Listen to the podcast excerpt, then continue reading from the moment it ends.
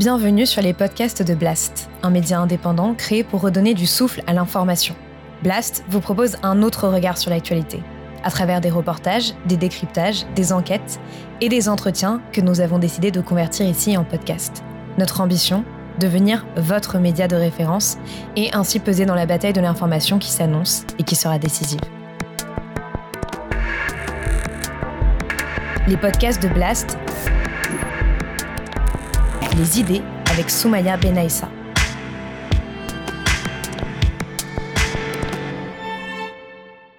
Mais l'idée de dire il faut pas parler de race et quand on parle de race on est raciste et en fait la façon de régler la question c'est de pas en parler. Bah, pendant longtemps euh, ça n'a pas concerné que le monde politique, ça a aussi concerné euh, la recherche. Et donc on ne parlait pas de ces questions, on ne nommait pas ces questions. Donc on utilise race au singulier, comme on utilise classe au singulier et comme on utilise genre au singulier, parce qu'on désigne par là non pas euh, des groupes de personnes, mais un rapport de pouvoir. L'intersectionnalité, elle est porteuse d'un projet aussi politique les, travaux de sciences sociales, dans la mesure où ils offrent une critique de la façon dont se passent les choses socialement, ils sont aussi porteurs souvent d'un projet de transformation et d'émancipation.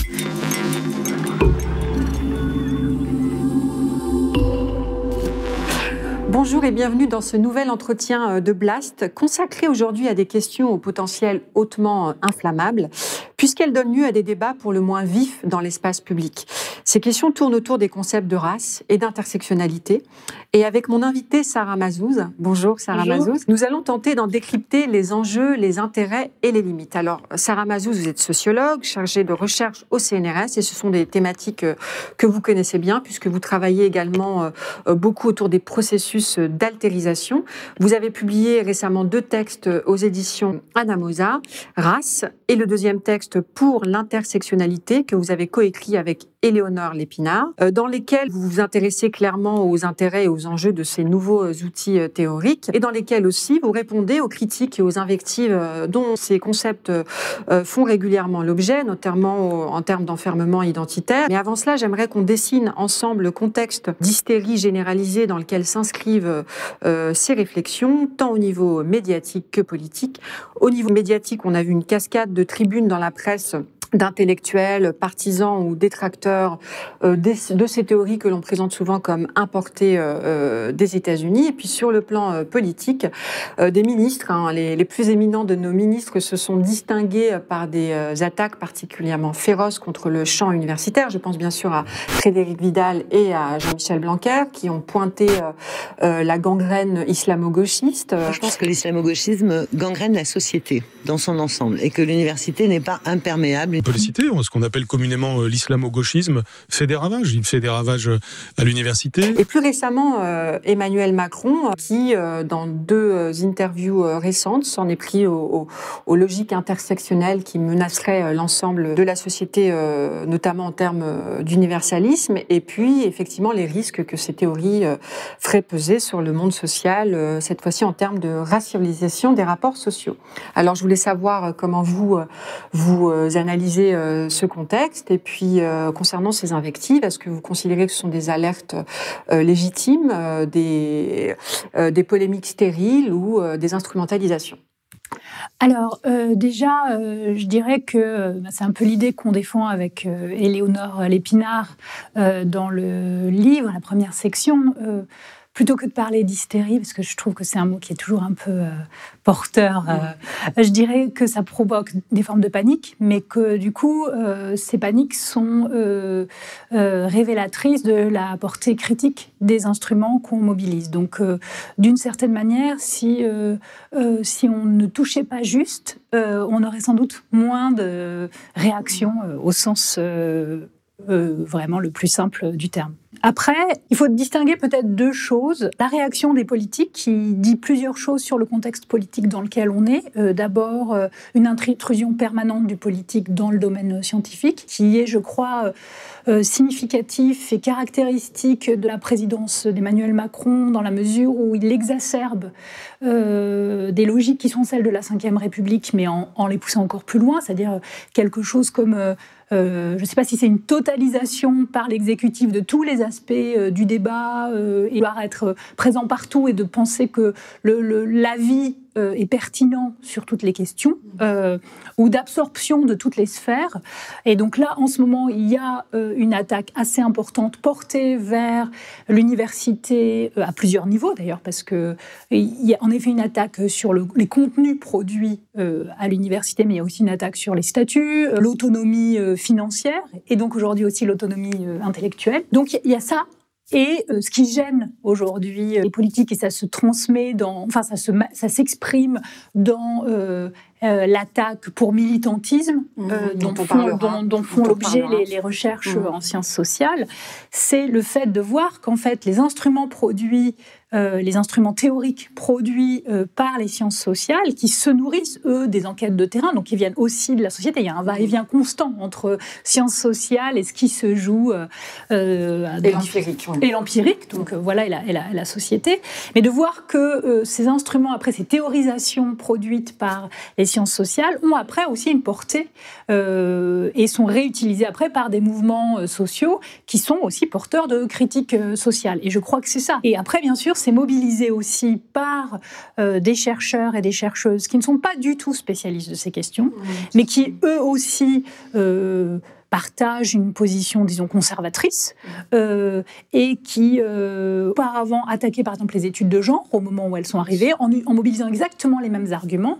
Et aujourd'hui, ce sur quoi on se focalise, c'est euh, études qui mettent en lumière les processus de racialisation dans la société ou les travaux sur l'intersectionnalité. Alors, ils s'en prennent effectivement à des logiques qui, qu'on qualifie euh, d'identitaire et qui serait manifesté par le déplacement de la question sociale à la question raciale et aurait mmh. fait basculer euh, la fameuse lutte des classes à une lutte des races. Hein. c'est vraiment ça la lecture. Euh, c'est la critique euh, majeure que, que, sur laquelle vous revenez effectivement dans mm. vos textes et que vous euh, que vous tentez de, de clarifier. On, va évidemment y revenir, mais peut-être qu'on peut dire un mot aussi d'un contexte politique plus récent qui a participé aussi de la de la remise en, en lumière de la problématique raciale. C'est évidemment la mort de George Floyd. On en vient à ce triste anniversaire, celui du meurtre de George Floyd. Au moins 1500 personnes se sont réunies réunis pour une marche ce dimanche à Minneapolis.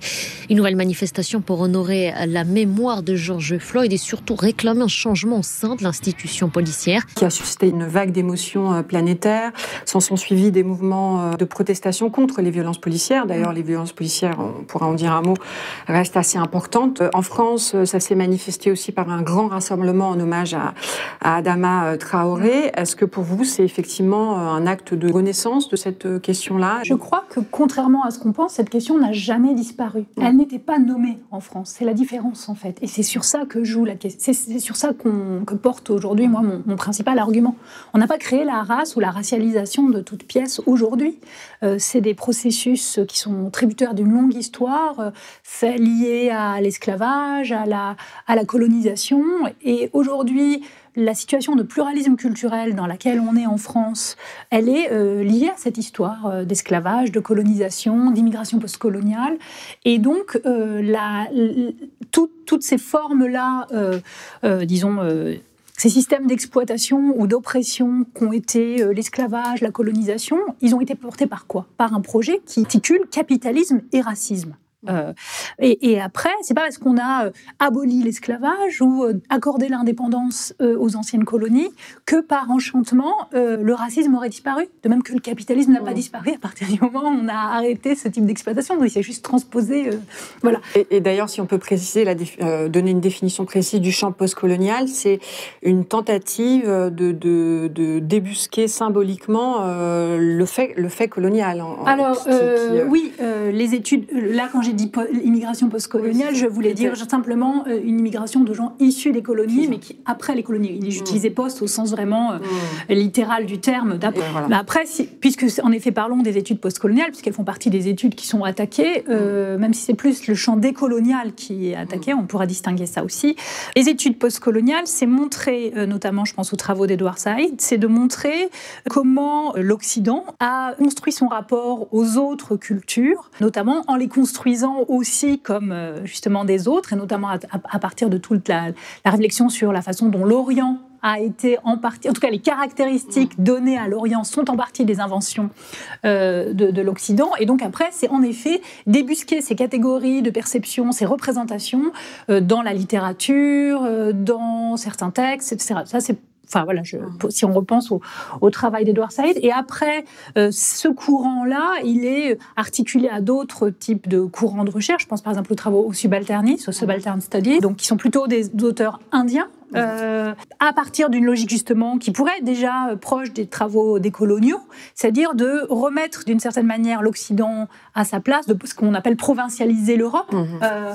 euh, pour reprendre cette expression, et donc de rompre avec une forme d'hégémonie euh, culturelle, qui est, voilà, et qui est l'héritage aussi, qui a été le moteur de, de l'entreprise impériale et qui reste, qui en est resté l'héritage. Hum. Et alors, pour revenir euh, précisément au, concept de race que vous, que vous utilisez au singulier, est-ce que vous pouvez nous, nous, nous, nous, aiguiller en fait sur ce qui nous conduit à établir une cartographie complexe de la domination? Alors, euh, bien sûr, c'est très important de dire qu'on utilise race au singulier, comme on utilise classe au singulier et comme on utilise genre au singulier, parce qu'on désigne par là non pas euh, des groupes de personnes, mais un rapport de pouvoir. Et ça permet donc de décrire les mécanismes euh, qui euh, produisent euh, des formes de hiérarchie encore aujourd'hui dans des sociétés, même quand c'est des sociétés qui se définissent comme non racistes, et qui donc produisent après des formes d'assignation, des formes de discrimination, des traitements inégalitaires, de la stigmatisation, etc. donc ce, que ce à quoi il faut vraiment faire attention, c'est que quand on utilise race au singulier, on va pas dire euh, machin est de telle race ou, truc est de telle race, comme ferait le discours raciste. On va plutôt dire les mécanismes de racialisation vont faire que tel groupe va se retrouver euh, plus victime de discrimination à l'embauche, par exemple, ou que tel groupe euh, va bénéficier de formes de racisme bienveillant mais ça n'en est pas moins du racisme, etc.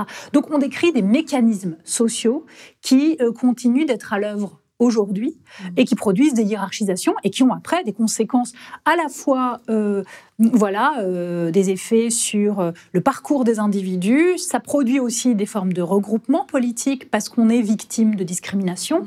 et donc c'est l'autre aspect qu'on a tendance à oublier en France mais qui est peut-être celui qui pose encore plus problème c'est que dans un second temps c'est aussi des supports de revendication politique. Mmh. Mais contrairement à ce qu'on dit, c'est pas parce que les gens euh, qui sont victimes de ce type de, discrimination ou de mmh. traitement défavorable euh, se reconnaissent dans une espèce d'identité anhistorique euh, essentialisée, mais parce qu'elles se retrouvent, ces personnes, elles partagent, elles ont en commun cette expérience de discrimination. Mmh. Et c'est ça la question minoritaire, qui n'est pas la question identitaire. Et vous essayez, euh, c'est une manière aussi de dépasser finalement la réalité factuelle, euh, empirique, pour pointer une forme de, de mécanisme systémique. C'est, Absolument. C'est, ça. Euh, ça permet d'abord de ne pas s'arrêter aux discriminations qu'on ressent dans les faits pour arriver à une explication vraiment systémique. C'est-à-dire, en effet, c'est-à-dire qu'on arrive à tenir les deux. Euh, et rapporter ce qui se joue au niveau individuel à euh, des éléments plus, plus, plus macro, si mmh. je puis dire. Mmh. Euh, et puis, ça permet aussi de montrer que ces formes d'assignation peuvent être produites par des gens qui ne se pensent pas comme. qui n'adhèrent pas à une idéologie raciste, mais qui sont tributaires d'une histoire où le racisme, voilà, où le racisme a été extrêmement restrictif. Alors, comment justement on passe ou s'opère ce renversement de l'idée de race qui nourrit le racisme à l'idée de race qui contribue justement à le déconstruire et à le combattre. C'est aussi ça qui, oui, qui, est difficile, est difficile à euh, entendre bah dans l'histoire euh, française en tout cas. Particulièrement. Oui, mais, mais, d'ailleurs c'est pareil, la confusion existe aussi dans le contexte états-unien. Euh, c'est des, concepts compliqués à manier. Donc ça, le, contresens, c'est toujours... La fragilité de ce, concept aussi. je crois que c'est aussi sa force parce que, ça, parce que ça permet de ne pas oublier l'histoire, justement. Euh, on ne va pas utiliser race comme si ça n'avait pas été un concept au cœur, justement, d'un système euh, atroce. Mm. Donc, euh, donc il ne faut pas oublier ça. Mais après, la différence entre la race au sens critique du terme et la race du raciste, c'est que la race du raciste, elle n'est pas du tout abstraite. Elle a, on va donner des caractéristiques qui sont liées notamment aussi à des phénotypes humains. On va lier ça et puis on va euh, constituer en nature le fait d'appartenir à tel ou tel groupe je ne sais pas, si vous êtes perçu comme personne noire, on va vous donner un certain nombre de caractéristiques qu'on va essentialiser. C'est ça ce qu'on veut dire par essentialisation. Mmh. Caractéristiques physiques, des caractéristiques morales, etc. Si vous êtes, si on pense à l'antisémitisme, pareil, l'antisémitisme donne des caractéristiques qu'il construit en nature à un groupe qui au départ même n'est pas tellement différent phénotypiquement du, du groupe dominant, mais on va finir même par trouver des différences phénotypiques pour construire une caricaturale, disons. Voilà, tout à fait, mm. pour construire une différence et une différence en nature pour pouvoir après justifier des formes de domination, des formes d'exploitation, euh, d'exclusion et même d'extermination. Mm.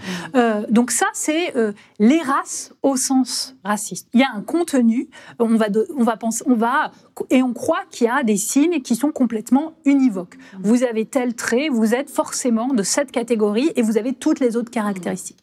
La race, au sens critique, tel qu'on l'utilise euh, en sciences sociales, c'est un terme abstrait qui permet de montrer, d'expliciter comment dans telle ou telle société, et on n'est pas obligé de rester en France, c'est-à-dire qu'on peut utiliser le concept de race pour penser des rapports de hiérarchisation de type ratio euh, en Afrique du Nord, en Afrique subsaharienne, en Amérique latine, en Inde. Et à chaque fois, les caractéristiques qui vont venir produire le, les hiérarchisations ou, donc, et les, après les traitements inégalitaires vont changer. Et donc, euh, par exemple, vous pouvez, euh, si vous regardez euh, dans le cas de l'Afrique du Nord, par exemple, vous avez des caractéristiques qui vont jouer aussi dans le fait de considérer quelqu'un comme blanc et donc appartenant peut-être à une classe privilégiée, élevée, proche du pouvoir. Et tout ça, c'est lié à une longue histoire aussi. Mais euh, cette personne qui va être caractérisée comme étant claire de peau et donc se voir attribuer toutes sortes de caractéristiques peut ne pas du tout être catégorisée de la même façon dans un autre contexte social, euh, aux fonctions de l'histoire et de la perception qui est construite par cette mmh. histoire selon les contextes sociaux. Et donc, la, les caractéristiques racialisantes elles sont extrêmement euh, labiles. Elles changent d'une époque à une autre, d'un contexte social à un autre. Euh, et, c'est ça. Et donc, la, différence, c'est qu'il n'y a, pas, voilà, il a pas un lot de caractéristiques auxquelles on va toujours donner le même sens. Vous, vous rappelez bien que ce sont effectivement des constructions sociales et historiques. Donc, ça, c'est une dimension euh, très importante. Et pourtant, dans les critiques, notamment, peut-être si on peut s'arrêter, parce que vous, parliez de blancheur sur la notion de privilège blanc, on, vous, oppose une forme de, de dimension normative tellement forte qu'elle contribue à en fait et ne pas prendre en question la dynamique. Cette notion de privilège, euh, elle, est, elle, elle, elle manque peut-être, euh, euh, elle ne met pas assez en valeur la notion antagonique du pouvoir. Est-ce qu'on est définitivement un privilégié ou un non privilégié Et la question de blanchité aussi, est-ce qu'elle est vraiment opérante? Voilà, c'est des, des, des, des, formes de critique qu'on peut lire. C'est-à-dire que vous avez le concept et les usages qui peuvent être en, en être faits. donc après que des gens utilise des concepts de manière figée, essentialisante. On pourrait dire la même chose pour la classe, dont on ne, sur laquelle on ne porte jamais cette critique. Mm. Mais on pourrait aussi penser qu'il y a des gens qui utilisent la classe et qui pensent que quand vous avez, parce que vous êtes de telle classe, vous êtes à jamais euh, ceci ou cela. Donc je pense qu'il faut euh, distinguer euh, la portée de certains, de certains concepts qui permettent d'expliciter et de problématiser une situation sociale, et puis après l'usage qui peut être et qui, peut être discuté et qui peut être problématique. Euh, après, en plus, on n'est pas en train de servir une espèce de, euh, de petit catéchisme qu'il faut suivre. En fait, c'est des propositions, c'est des recherches, c'est des choses qui sont en discussion constante. Le problème, euh, donc après, sur la notion de privilège blanc, il y a plusieurs choses. Je pense que la notion de privilège, elle sert, elle n'a de sens que si on l'articule à la question des droits. C'est-à-dire que si on désigne des privilèges, c'est pour montrer que certains groupes sont en fait euh, euh, démunis de droits euh, par rapport au groupe qui est privilégié ou avantagé, si vous voulez. donc là, d'abord, c'est relationnel, c'est mmh. pas des privilèges en soi, c'est dans une situation sociale donnée. Et ensuite, la notion de privilège, on l'a bien utilisée et heureusement, à l'époque de la Révolution française, pour déconstruire un système qui était atrocement inégalitaire mmh. et euh, où la naissance faisait votre destin euh, social. Aujourd'hui, ce qui se passe quand on utilise privilège blanc, on transpose, à mon sens, on transpose la notion de privilège telle qu'elle a pu être thématisée à l'époque de la Révolution sur les questions euh, statutaires en lien donc avec à la fois l'hérédité et le, statut, est-ce que vous êtes noble ou pas? Et donc, ce qu'il y a derrière, qui était la question aussi des questions de, économiques, puisqu'il y a la question de l'impôt à l'époque de la Révolution, à, à aujourd'hui ce qui se joue du fait des, processus de racialisation, et donc au fait que vous avez un groupe qui bénéficie et qui n'est jamais euh, dérangé de ce point de vue-là, et puis des groupes qui pâtissent des logiques de racialisation qui sont à l'œuvre dans la, société. C'est exactement comme si on parlait aussi de privilèges de genre. Mmh. Quelle que soit votre classe sociale ou même votre couleur de peau quand vous êtes un homme, euh, vous vous avez, vous avez un privilège par rapport aux femmes. Vous ne passez pas votre vie à vivre avec la crainte de vous faire violer. Mmh. Alors que, quelle que soit votre classe sociale quand vous êtes une femme, et après ça, ça peut varier selon la, racisation que vous vivez, mais malgré tout, vous, vous grandissez toutes, on grandit toutes avec euh, le fait qu'on intègre complètement la menace euh, possible de l'agression. Mmh. C'est ça, en fait, ce qu'on veut dire quand on dit privilège. Euh, ça veut dire que, voilà, il y, a des, il y a des inégalités mmh. euh, qui, suivent la ligne de la classe, la ligne de la, de la racialisation et la ligne de la, du genre. Et, précisément, ça nous permet de repointer quelque chose que vous avez souligné tout à l'heure et, qui fait partie un peu des problématiques ou des critiques. C'est cette question de la porosité, que ce soit mmh. pour la race et le sexe, et donc le genre, effectivement, de, du sujet et de l'objet, parce qu'on a affaire effectivement à des femmes euh, qui sont proches de la, qui pourraient être jugé proche de la de l'objet euh, féministe et puis déracisé qui serait proche euh, de l'objet race mm. et d'une certaine manière qui amènerait à une forme de de, euh, de positionnement qui serait contraire aux normes académiques c'est-à-dire dans la production de l'objet euh, comment on atteint cette objectivité quand on est vraiment proche euh, en tant que sujet de cet objet c'est un peu une des critiques bah, hein, oui mais on pourrait refaire la même critique pour les gens qui ont travaillé sur la classe la socio en sociologie il y a énormément de gens qui viennent d'un milieu ouvrier et qui en ont fait qui ont grâce à l'école, euh, fait des études et qui ont fait de leur milieu d'origine leur euh, rapport, euh, leur, leur objet de travail. C'est ce que vous dites, ça a des vertus théoriques très fortes. En oui, mais donc dans ce cas-là, on ne fait pas la critique dans ce cas-là, parce qu'on a l'impression que malgré tout, on arrive, voilà, il y a encore une fois, il y, a, une espèce de, d'ornière sur le fait que il y aurait des questions identitaires qui feraient que les gens euh, n'arrivent jamais à s'extraire de ce qu'ils sont, et puis il y aurait des questions au-dessus de l'identité qui feraient que de toute façon on est tout de suite dans l'objectivité.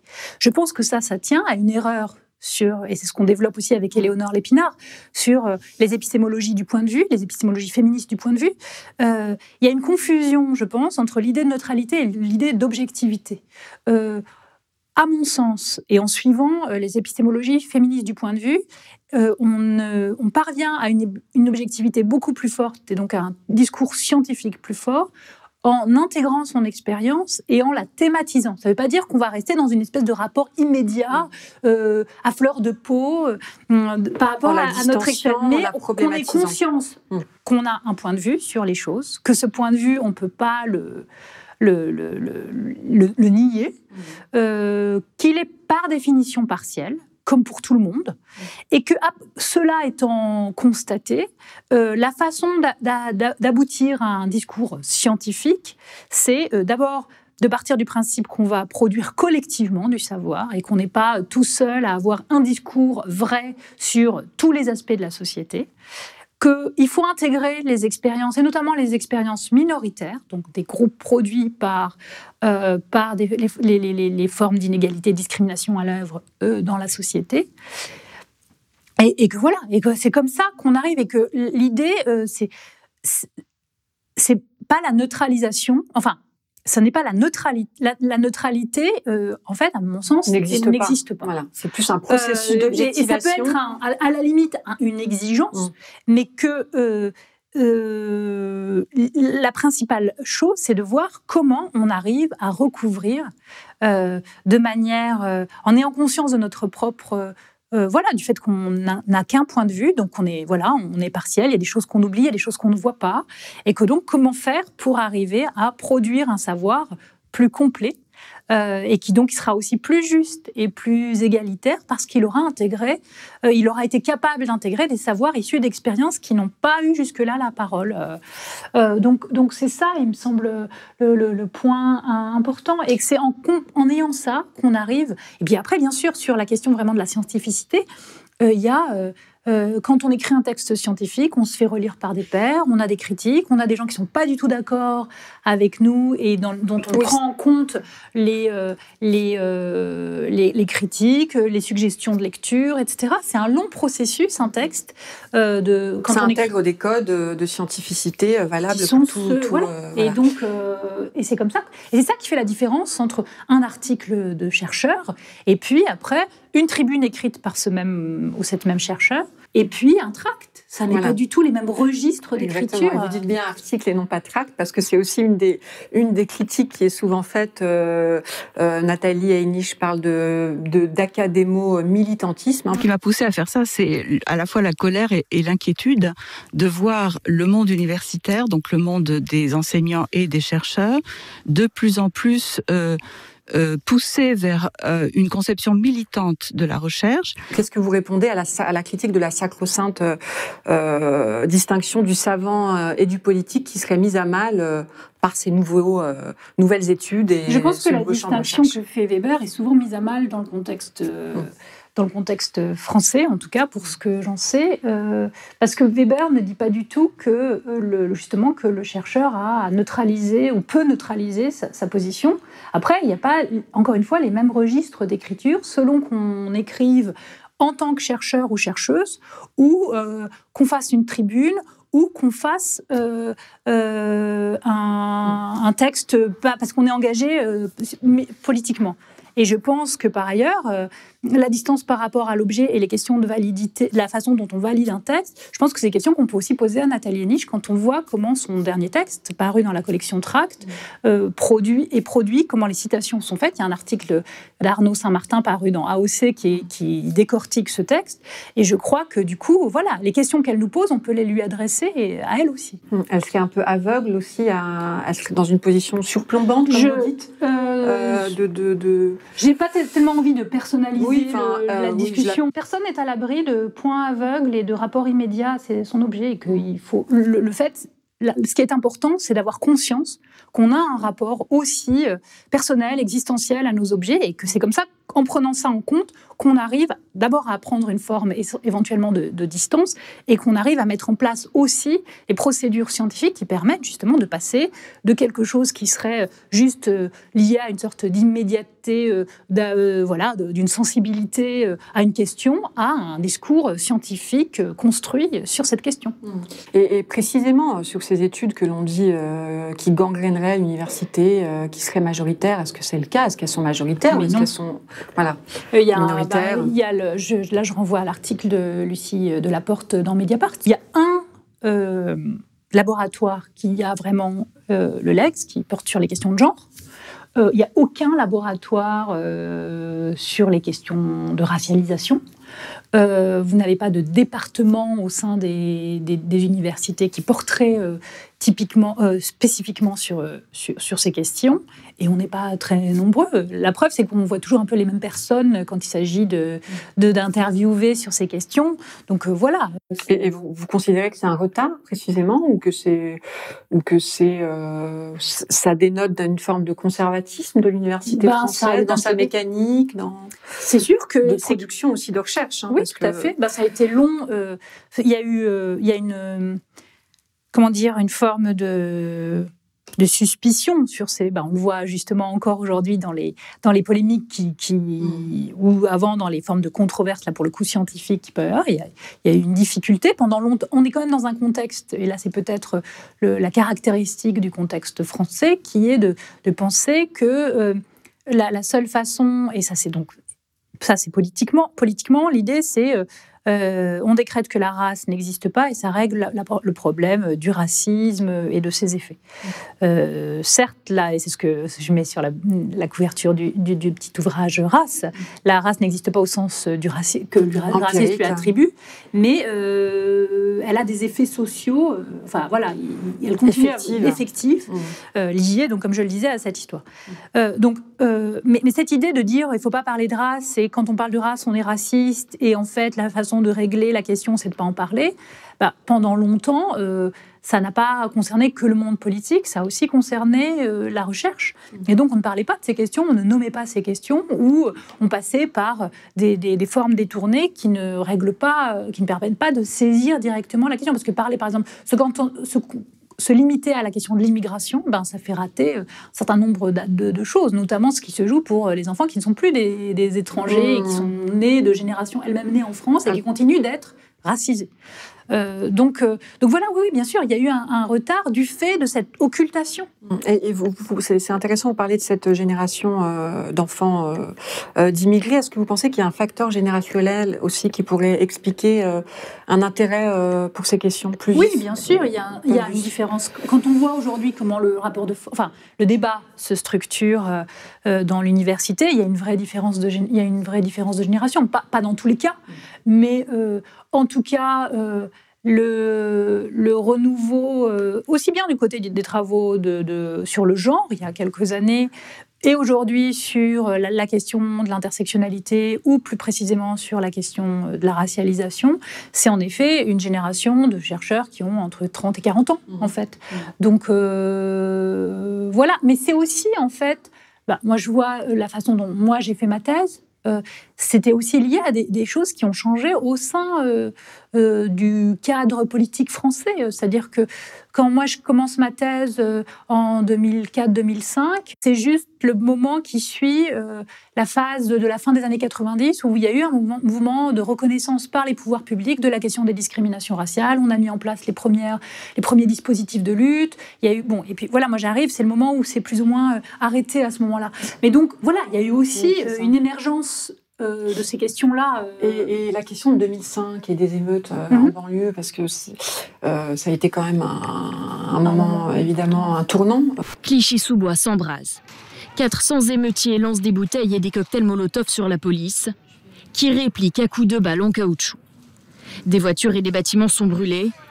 Début novembre, les violences se propagent à d'autres banlieues de la région parisienne. La police arrête plusieurs personnes, mais les émeutes gagnent l'ensemble du pays. Et d'ailleurs, un an après, ça a donné lieu à un premier ouvrage où on utilise le terme de racial, c'est de la question sociale à la question raciale mmh. sous la direction d'Éric Fassin, euh, et, Didier Fassin. Est-ce que vous pensez que ça, ça, a fait date, par exemple, ce moment-là, puisque vous parliez de ce contexte historique Bien sûr que ça a fait date. 2005, euh, euh, c'est important. il y a plusieurs choses. Il y a euh, en début de l'année, l'appel des indigènes de la République. Mm. On peut après euh, penser, euh, mm. voilà. mais au moment de l'appel, ce texte souligne des formes de continuité éventuelle entre le traitement qu'il y a eu à l'époque coloniale et le régime de l'indigénat et les discriminations que les descendants d'immigrés postcoloniaux mm. subissent. Il y a il y a des choses qui sont très discutables historiquement, bien sûr, mais il y a une prise de parole à ce moment-là qui est intéressante. Quoi qu'on pense après de ce que, sera, de ce que deviendra euh, le, parti euh, des Indiens de la République. Oui. Euh, donc il y a ce moment-là, et puis après il y a en effet les émeutes de 2005. où vous avez énormément de choses qui se passent. C'est-à-dire qu'il y a déjà la question des violences policières et d'une forme d'arbitraire, puisque ce qui est à, la source de la mort des Ziad Benna et, et Bouna Traoré, c'est une réaction de peur quand ils sont à une poursuite euh, de, par des, ils se mettent à courir parce qu'ils voient des, des, policiers. Donc voilà, il y, a ça et c'est ça. Moi, j'avais fait du, terrain et d'ailleurs c'est à cette occasion que j'ai découvert les travaux intersectionnels. C'est en travaillant, je commençais tout juste mon terrain de thèse et j'ai fait des entretiens avec des jeunes euh, qui avaient, qui disaient avoir participé au aux, émeutes et, euh, et, vraiment dans leurs revendications, il y avait vraiment l'idée de dire bah, nous, on n'a rien contre le fait que la police euh, euh, agisse pour arrêter des délinquants, mais ce qui nous pose problème, c'est cette forme d'arbitraire qui fait qu'on est systématiquement contrôlé. Donc il y avait déjà cette question-là. Et puis l'autre versant, c'est la façon dont on a revu, et voilà, sur les questions de, de lien entre l'époque coloniale et notamment la guerre d'Algérie et euh, l'actualité, euh, euh, c'est qu'au moment, on a à ce moment-là, le Premier ministre, Dominique de Villepin, a mobilisé les décrets pour instaurer l'état d'urgence dans les lieux où il y avait des, soulèvements, les, décrets les décrets de 1955 qui avaient servi au moment de la guerre d'Algérie.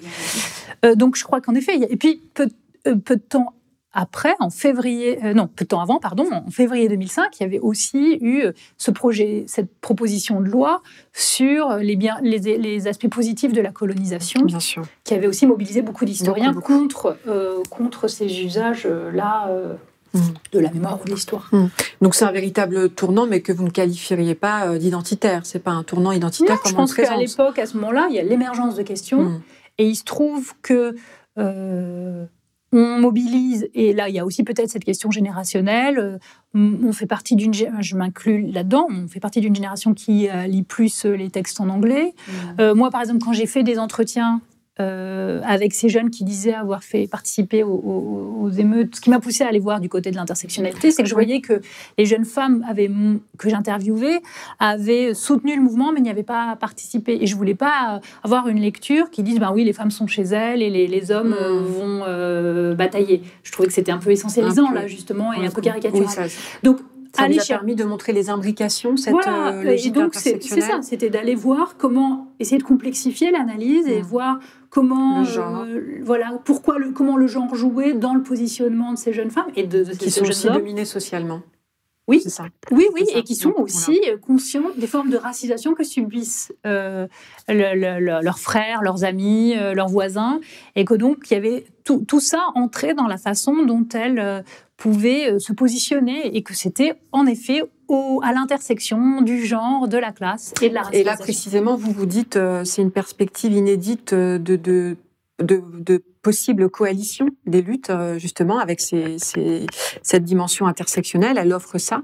Là où d'autres vous dites, euh, là où les critiques, encore une fois, disent, en réalité, c'est juste un prétexte pour hiérarchiser les luttes et mettre en première ligne la lutte des races, encore une fois. Qu'est-ce que vous... Alors, bon, déjà juste Là, c'est un autre aspect, c'est-à-dire que l'intersectionnalité, euh, elle est porteuse d'un projet aussi euh, politique. Euh, mais comme les instruments émancipateurs, comme tous les, instruments critiques, et là aussi on pourrait revenir, les textes de Marx, c'est des textes à l'intersection justement de la philosophie et des sciences sociales, pourrait-on dire, mais ça a eu une portée euh, politique concrète très forte. Donc euh, euh, les, travaux de sciences sociales, dans la mesure où ils offrent une critique de la façon dont se passent les choses socialement, ils sont aussi porteurs souvent d'un projet de transformation et d'émancipation. Donc l'intersectionnalité, elle a ça aussi. Euh, et donc ça permet d'analyser des choses socialement comme je viens de le décrire, mais c'est aussi porteur d'une façon d'envisager le les mouvements sociaux. L'idée d'intersectionnalité, c'est pas dire euh, les femmes euh, luttent pour les femmes, les hommes racisés luttent pour les hommes racisés, les ouvriers luttent. Voilà, c'est pas ça. L'idée, c'est justement de penser, et ça part de la de, que, de l'analyse théorique, si vous voulez. Parce que quand on travaille de manière intersectionnelle et qu'on part du principe que le social est multidimensionnel, et que vous n'avez jamais des personnes qui sont juste euh, noires, euh, ou des personnes qui sont juste des femmes, ou des personnes qui sont juste des bourgeois, ou des personnes qui sont juste des ouvriers, et que tout ça est, imbriqué, et que par ailleurs, les formes de domination euh, produites par ces différents rapports de pouvoir que sont parmi enfin, les principaux, la classe, la, la race et le genre, sont toujours aussi coproduits. C'est-à-dire que vous n'avez pas de la classe sans qu'il y ait à l'intérieur aussi du genre euh, et de la racialisation. Eh ben en fait, vous, vous voyez bien que les, les, les mouvements sociaux, euh, pour travailler de manière euh, solide, sont obligés d'intégrer cette multidimensionnalité. Ça ne veut pas dire après qu'il n'y aura pas des groupes qui mettront l'accent plus sur tel ou tel aspect. Vous pouvez être un groupe féministe ou un groupe antiraciste, mais si vous intégrez la dimension intersectionnelle, et notamment aussi ce qu'on développe dans le texte, qui est le fait d'une autre euh, autrice importante, théoricienne importante de l'intersectionnalité, qui est une juriste qui s'appelle Marie Matsuda, qui dit l'intersectionnalité, c'est aussi poser l'autre question, c'est-à-dire la question des rapports de domination auxquels on n'est pas soumis.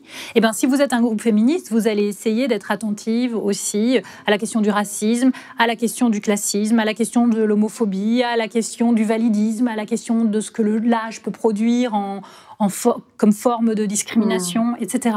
idem, si vous êtes un groupe antiraciste, vous allez vous poser la question de euh, l'homophobie, du sexisme, etc. En vous posant, en, vous posant doublement cette question, c'est-à-dire en voyant, en vous demandant, bah, tiens, là, je vois un acte raciste, est-ce qu'il n'est pas aussi porteur de sexisme ou d'homophobie ou de voilà mmh.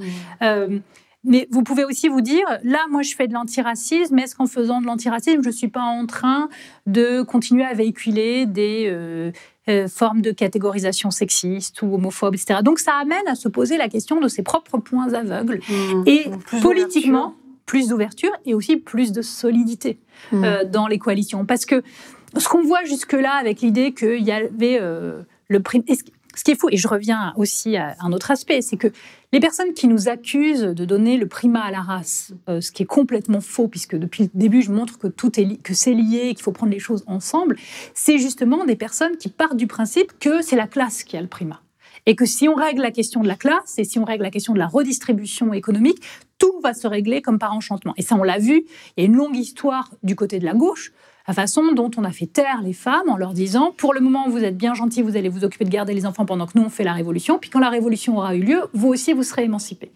Euh, et, et là on rejoue ça avec la question, euh, euh, avec la question question du la- racisme ou la question de la race. La question de la classe qui était dominante, on va dire, jusque dans les Oui. années 70, euh, Et dans donc- les grilles de lecture en tout cas. Tout à fait. Et pour revenir à ce que vous disiez au début, et dont il ne s'agit pas de l'effacer. De l'effacer, de l'amalgamer, mais pas de la nier, d'une certaine C'est pas manière. l'amalgamer, pas c'est de la, l'amalgamer. c'est de la penser cas, de- avec les autres. Mm.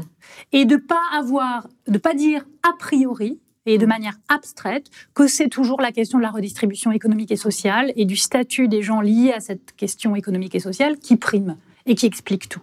Euh, L'idée, c'est de voir, encore une fois, contextuellement, Mm. euh, les rapports, la façon dont ça se joue. Et euh, voilà, moi je montre bien dans des exemples tirés de mon, mon enquête de terrain comment, euh, euh, à certains moments, euh, l'appartenance de classe va venir souligner les formes de racisation ou euh, les formes de, de- de- d'assignation genrée que certaines personnes euh, subissent. Euh, comment, au contraire, à certains moments, bah, ça fait oublier ça, ou au contraire, comment le fait d'être euh, racisé comme une femme noire fait oublier qu'on est, euh, dans certaines situations, euh, représentante d'une administration, euh, euh, de la haute administration française, dans des rapports avec les, les associations, etc. Donc, c'est un, un rapport dynamique et il n'y a pas de primat.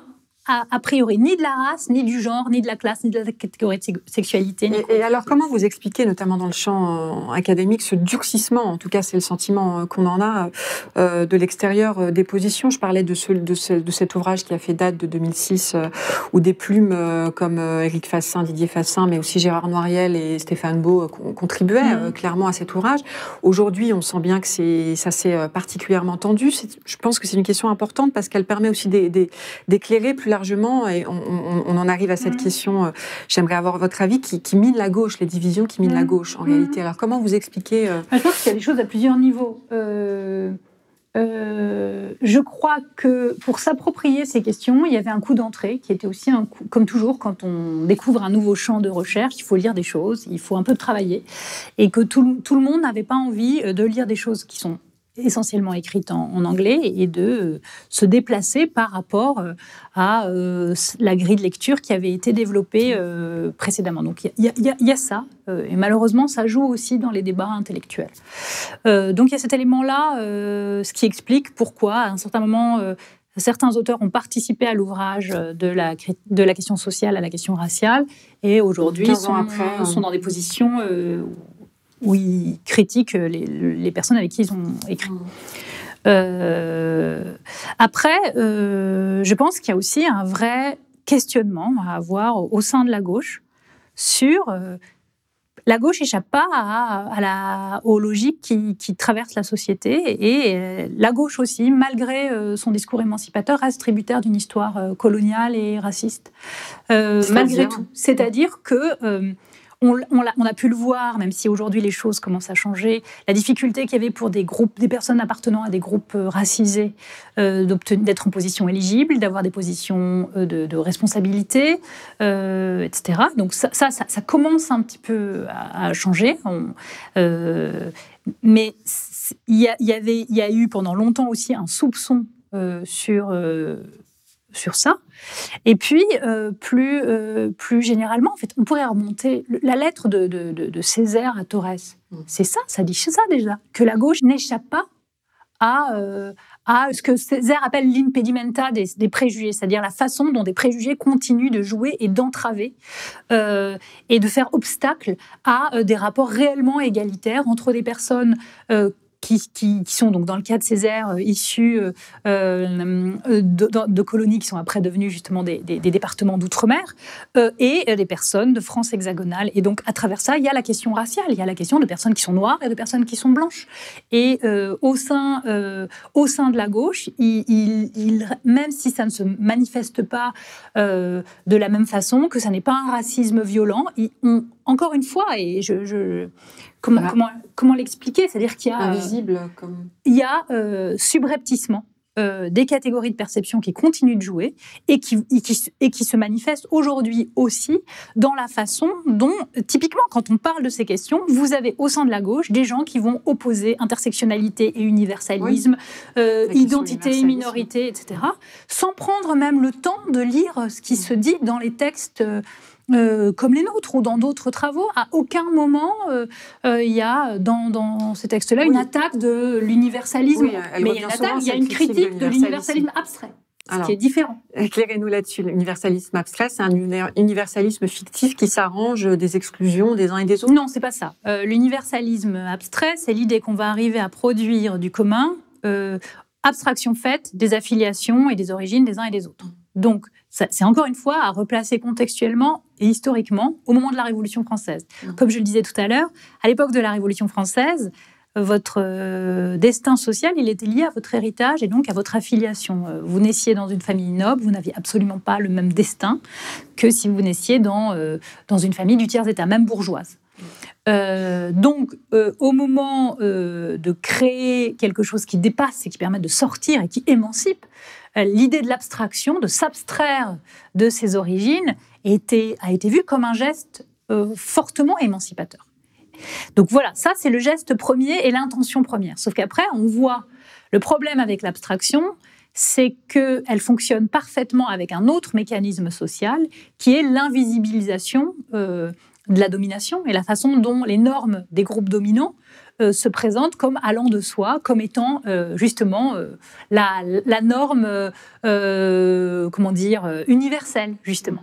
Et donc, très vite, l'abstraction universalisante, elle s'est articulée à une forme de renforcement euh, euh, de l'exclusion de certains groupes. On l'a vu à la Révolution, les femmes ont été tout de suite exclues du corps politique.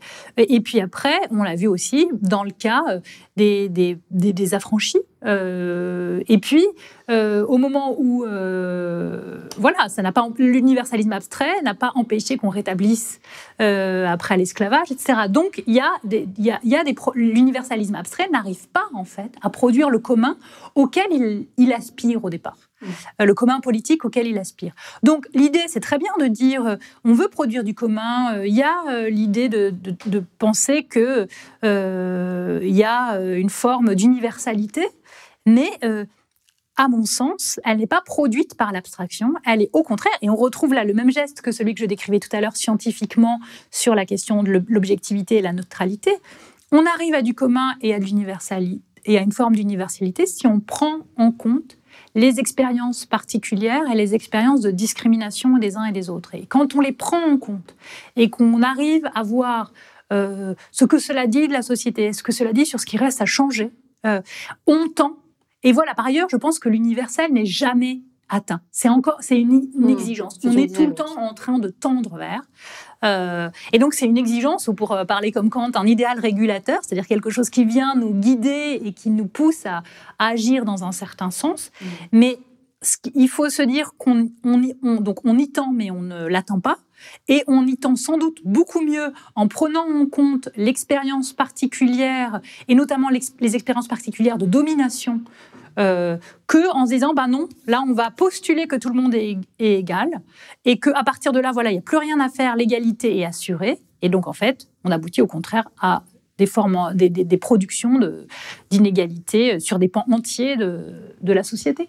Et alors, comment on retrouve ce commun à gauche hein, dont, vous parliez euh, euh, dans un contexte politique que l'on connaît, particulièrement euh, réactionnaire, quelques semaines après des élections régionales qui ont brillé par une, un taux d'abstention record, notamment chez les jeunes, en banlieue, à un an de la, de la présidentielle. On, on, craint un peu justement que ces divisions participent d'un énième échec de la gauche. On vous reproche d'aller sur un terrain où la, la droite est finalement très à l'aise. Hein, sur les questions euh, identitaires avec des usages bien différents. Hein. Je, je, je, je, parle là du niveau politique. Alors comment on fait pour retrouver un commun euh, Quels sont, enfin comment vous vous, vous ben, Ne pas laisser à la droite le monopole euh, du sens des mots, surtout quand la droite déforme le sens des concepts.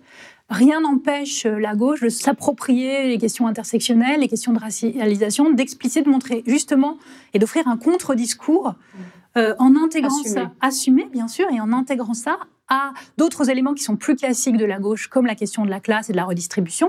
Il y a des, un boulevard ouvert aujourd'hui pour la gauche en pensant l'articulation de ces questions minoritaires avec les questions de redistribution économique et sociale et de la question écologique, qui par ailleurs est elle-même la résultante de ces doubles, enfin, et se retrouve elle-même à un point de croisement entre des questions d'inégalité économique et sociale et des questions liées euh, à l'histoire coloniale, encore une fois, et aux formes de, voilà, au, et au sexisme, etc.